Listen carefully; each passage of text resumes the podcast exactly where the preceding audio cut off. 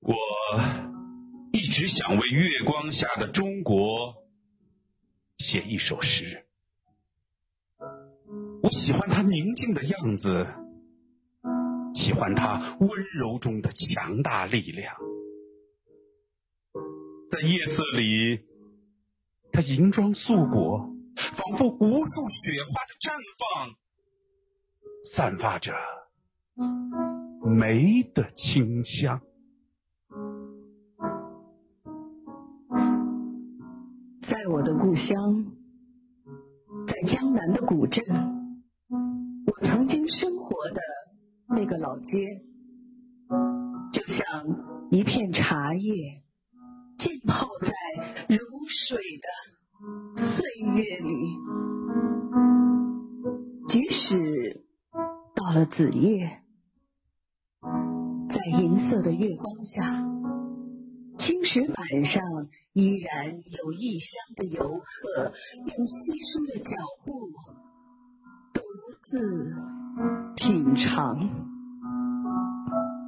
明月当空，其实无需举头仰望，只要透过柳树的发丝，看一看小桥下的流水，月亮就会与你默默对视。让你感到怦然心动，让你情不自禁流连忘返。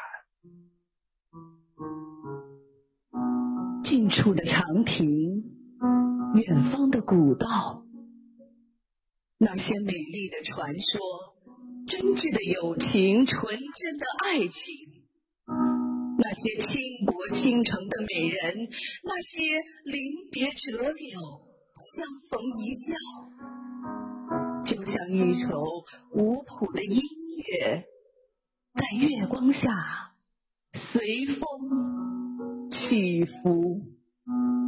我想为月光下的中国写一首诗。月光下的中国，大河奔流，白浪溅起满天的星星。月光下的中国，长城巍峨，绵延万里的巨龙，砖的鳞甲闪着银光。如果你站在城墙上，还依稀可以听得到遥远的回声，那些兵器的撞击，那些战马的嘶鸣。英雄逐鹿，万丈豪情，快意人生，壮士报国，一腔热血化剑为犁。五千年，仿佛就是一夜之间。衰草枯杨，淹没了多少王朝的背影？明月清风中走来的，是家国的兴盛。在悠远的历史折叠起来，不过就是一本线装的古书。不必红袖添香，因为在月光下会阅读的更加清晰。因为月亮还是那轮月亮，千年万年，它都始终。高悬天空，我一直想为月光下的中国写一首诗。这个夜晚，我在北京，在一家酒店的房间凭窗眺望，我感觉到了中国的心跳。我看见了车水马龙。流光溢彩，我看见了月白风清，一扫阴霾。我看见了崛起的城市，万家的灯火，在月光下做着同一个晶莹的梦。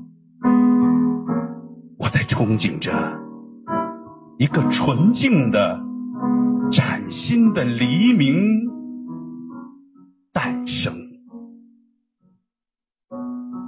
这个夜晚，这个夜晚。我为月光下的中国，我为月光下的中国写一首诗。窗外的月亮正在上升，如挂起的云帆，驶入我的心海。